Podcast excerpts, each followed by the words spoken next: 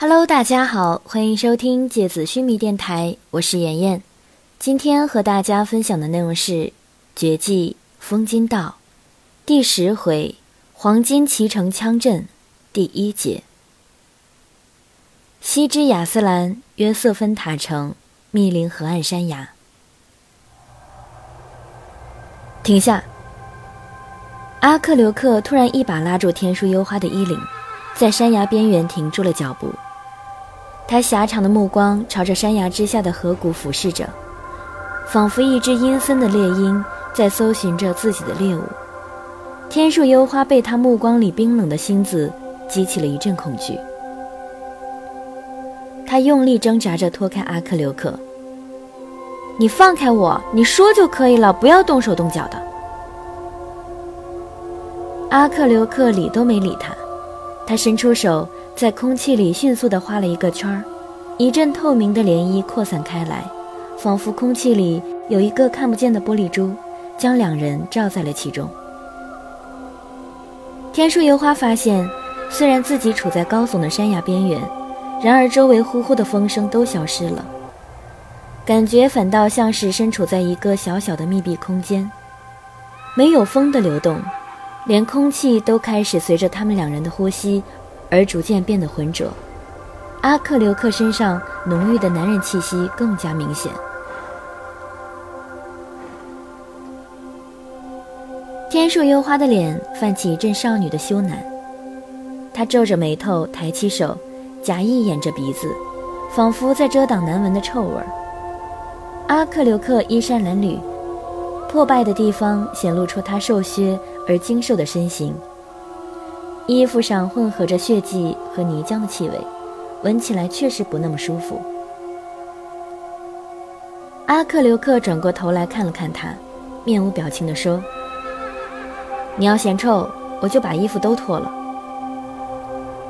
天树幽花瞬间满脸通红。“你你敢？”阿克留克什么都没说，抬起手捂住天树幽花的嘴。天树幽花勃然大怒，喉咙里一声混沌的怒吼，反手扬起，手心里突然多了一把锋利的兵刃，朝阿克留克肩膀刺去。阿克留克伸出另外一只手，在空中做了几个缠绕的动作，然后朝上虚空一抓，天树幽花的双手就立刻被一根看不见的绳索捆住，然后被猛地拧过去，钉在了后背上。天树幽花感觉肩胛骨一阵剧痛，手臂几乎快要断了。他眼里一阵热泪上涌，但嘴巴被堵住，发不出任何声音。阿克留克只是冷冷地看着他，没有任何要松手，也没有任何要继续下手的意思。他的目光就像是一只猎鹰，冷冷地盯着在自己利爪下挣扎的野兔。天树幽花渐渐停止了挣扎。也没有再继续发出喉咙里含糊的咒骂，他终于软绵绵的像一个漏气的口袋一样，挂在阿克留克手上。阿克留克这才转过眼，看着他布满泪痕的红润的少女脸颊，用仿佛一块破铁片般的声音冷冷地说：“还闹吗？”天树幽花含着眼泪，摇摇头。阿克留克目光依然没有任何温度，还想要对我动手吗？天树幽花没有回答，低着头。阿克留克手指又动了几下，天树幽花的胳膊被反扭得更加厉害。嗯，天树幽花嘴里含混地发出几声痛苦的声音，连连摇头。阿克留克手松开。天树幽花倒在地上，他揉着自己的手腕，心里涌出无数屈辱。从小到大，没有人敢这样对他，就算尊贵如王爵，也依然对他客气礼貌。而这个小小的风原七度使徒，竟然敢这样侮辱自己！你这个禽兽，你竟敢对我动手！你别忘记，刚刚救你命的人是我。禽兽，你以为人就比禽兽高贵到哪里去了吗？阿克留克转过头，不再搭理他。他蹲在地上，小心翼翼地朝前挪动了几步之后，就像一头漆黑的豹子般，在地上匍匐下来，不再动弹，也不再说话。天树幽花被他的样子弄得紧张起来，刚刚的羞辱怒意稍微减弱了一些。他也蹲下来，朝阿克留克走过去几步，问：“你这是要干嘛？”阿克留克在嘴边伸出食指。做了一个噤声的动作，他扬了扬下巴，示意天树幽花朝悬崖下方看去。天树幽花朝阿克留克又走近了一些，也学着他的样子趴了下来。我刚刚用气壁将我们周围的区域简单的封闭了起来，虽然对于精通魂力探知高手来说几乎没有什么用，但是还是能让我们说话或动作时发出的响动。和身体里的魂力流动的情况得到一定程度上的隐蔽，所以，你要是不想让他们发现我们的话，就不要再大声嚷嚷，否则我救不了你。刚刚明明就是我救你。天树幽花心里嘟囔了一句，但没敢说出来，肩胛骨还在隐隐作痛，他不敢太放肆。你说被他们发现，那他们是谁呀？天树幽花顺着阿克留克的目光，也看见了此刻在悬崖之下河岸边对峙着的两帮人。阿克留克从残破衣服的内衬里小心地取出一个破旧的铁盒，他打开盒子，轻轻地用手沾了一条褐色的肉虫出来。天树幽花一阵恶心，直往旁边躲。阿克留克。要不是我和伊赫洛斯及时赶来呀，他刚刚可就跑了。希鲁弗轻轻地笑着，他那双水印的眸子里倒映着月光皎洁的光芒。齐拉是水源的三度王爵，他对时间和空间的控制非常杰出。刚刚他已经悄悄地将自己身下的那块草坪制作为棋子，只要再多几秒钟。棋子就制作完毕了，他就会瞬间转移到全世界任何一个地方。如果他瞬移去了大海之上，你敢跟过去和一个水爵在大海上战斗吗？伊赫洛斯面容严峻，丝毫不留情面地说着。他紧紧地站在希鲁弗左后方贴身的位置，目光里始终有一种随时要挺身而出。为他挡刺刀的决绝之色。唯一能够破坏制作棋子进程的方法，就是将制作者和大地的连接剥离。也就是说，所有的棋子制作者，每当他脱离与大地的直接接触时，他是无法制作棋子的，因为当他双脚离地悬空时，他就没办法推算，如果要这枚棋子生效。所需要跨越的距离了。西鲁弗一边笑，一边宠溺地看着面前的少年，眼睛里有轻微的责怪，但大部分却是大姐姐看着顽劣的弟弟时那种佯装的生气。他的眼神里充满了宠爱和纵容。伊赫洛斯在身后不动声色地看着他，脸上是一层冷冷的醋意。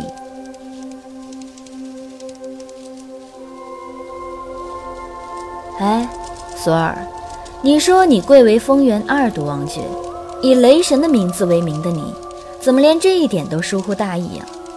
你呀，永远像个长不大的小孩一样，真让人不放心。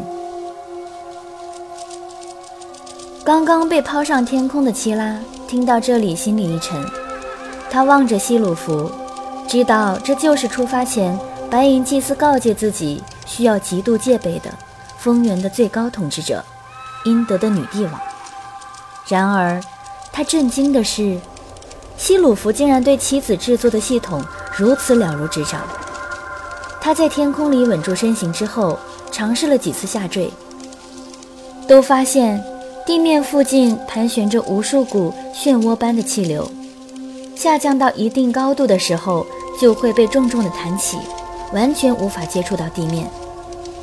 他低头看了看西鲁弗身后的伊赫洛斯，那高大的男子此刻目光正冷漠地看着自己，始终追随着自己的动向，不发一言。但是他的双手却在迅速地做着各种手势，看起来地面的气旋是他发动的。索尔把头发往头上撩了撩，露出光洁而干净的额头。脸上依然是那副迷人而顽劣的大男孩的笑颜。陛下，还是您厉害，您这么年轻就懂这么多。哎，我什么时候能赶上您的一半呢？少耍嘴皮子了你！我一把年纪了，哪里年轻啊？而且啊，你那几样古灵精怪的天赋和魂器全部发动起来，可不比我差多少。你就会嘴上说的好听。虽然希鲁弗这样说，但是明显他的脸上还是露出了愉悦的笑容，他的眼睛也微微的弯着。要不是他眼角轻微的一些细纹提醒着人们他的年纪和资历的话，他此刻的神情看起来完全就是一个十几岁的少女。希鲁弗抬起头看了看七拉。说：“看起来伊赫洛斯，还是得你出手帮忙一下。这个奇拉的魂力虽然不怎么样，但是他的速度实在快得让人头疼。虽然索尔要赢过他是百分之百的事情，但是那多少得花上一会儿功夫了。我们还是速战速决吧，免得动静太大。”他那张美艳的面容依然笑意盎然，然而嘴上却说着极度冷酷、令人毛骨悚然的话语。我来辅助你，不让他落地。伊赫洛斯，你动手吧。索尔听到希鲁弗的话，转过身朝天空一跃，迅速和奇拉纠缠着近身格斗起来。两个人的影子在天空里飞速地窜动着。仿佛两颗急速的飞星，齐拉面对着索尔快如闪电、密如流星的气刃，只能应接不暇的全力抵挡，根本无暇顾及坠地。就算能坠地成功，制作棋子也不是片刻就能完成的事情。于是他一边在天空里和索尔缠斗，一边四下观察着周围的状况。然而，他渐渐发现。索尔要跟上自己的速度，似乎也不怎么费力。自己最自豪的速度天赋，在他面前，似乎只是一项比较优秀的技能罢了。作为以速度见长的风原王爵来说，似乎并不缺少这样的速度。伊赫洛斯的双瞳开始发出金黄色的光芒，他的嘴里不断用一种远古的调子默念吟唱着几句重复的咒语。听不懂的皱纹在夜色里渐渐越来越响亮，越来越清晰，仿佛天空中有一个云层深处的神奇在低声吟唱着颂歌。伊赫洛斯突然一声低沉的呵斥，他的全身突然飞快地扩张出一张发光的金色圆球状方格裂网，仿佛他身体里的灵魂回路突然飞离他的身体。游离膨胀成巨大的网，然而，仅仅一个闪光的瞬间，这张巨大的金光之网就飞快地扩张，然后又飞快地收缩。收缩的中心就是此刻正在天空中和索尔纠缠不休的齐拉。希拉只觉得眼前一花，身体就仿佛被一张又紧又密的网缠住了。他迅速地朝地面坠去，几秒钟之后。他面容变得毫无血色。他并不是在恐惧自己被网困住的局面，真正让他绝望的是，他发现，此刻就算他直接接触着大地，他也无法开始制作棋子了。不，不仅仅是这样，他最深处的恐惧来自，他发现自己完全无法再发动一丝一毫的天赋。他的天赋消失了。索尔从天空上悠然地飘下来，仿佛一朵翩跹的云彩。他蹲在倒地的七拉身边，看了看此刻眼中全是恐惧的七拉，又抬起头看了看伊赫洛斯，忍不住摇了摇头，叹息着：“博伊斯嘛，我就不说他了。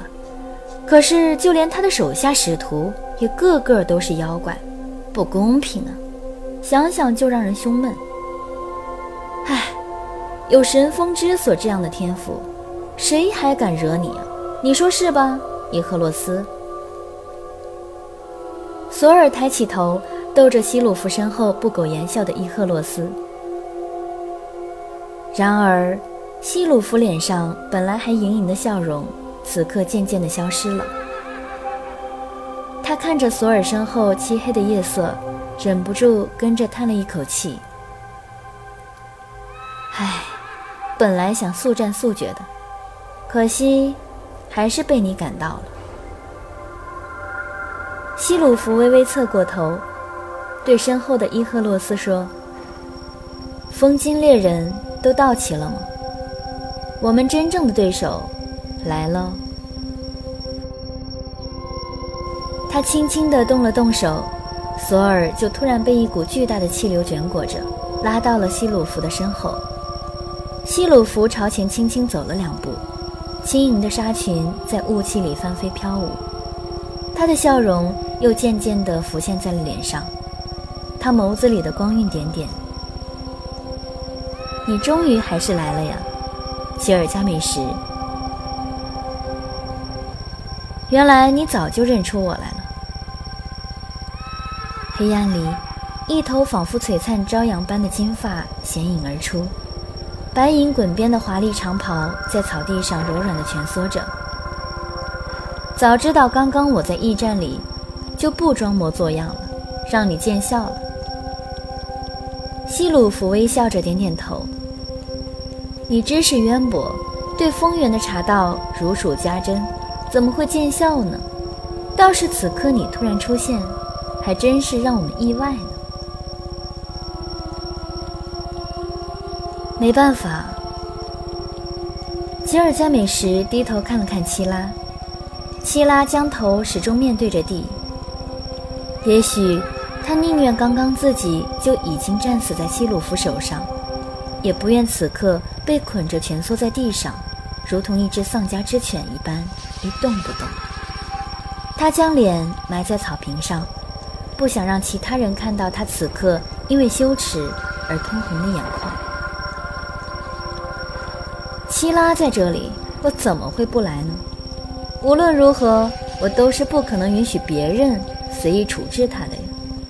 因为在他的身上呀，我需要偿还给他的太多了，可能这辈子都不一定够呢。所以，他可不能随便死在别人手上。翻滚的约瑟芬河在吉尔加美什说这番话的同时。渐渐变得发亮起来，仿佛一条巨大的光河流动在河谷里。沿着水岸边缘，四十五个发光的巨大气泡从水里浮动出来。巨大的光炮接二连三地破灭之后，四十五个包裹在银色长袍兜帽里的男子一言不发地沿着河岸站成一排，仿佛黑夜中守护冥界的幽灵。整个河岸的草坪上。狂风大作，巨大的气流将一排银白色的长袍吹得猎猎作响，翻滚不息，如同一整排通往死灵地狱的白色招魂幡。你这次闹出来的动静可真大。吉尔加美什揉揉额头，仿佛有点为难的苦笑了一下。希鲁弗啊，你就不怕付出代价吗？好了，今天的节目到这里就要结束了，大家晚安。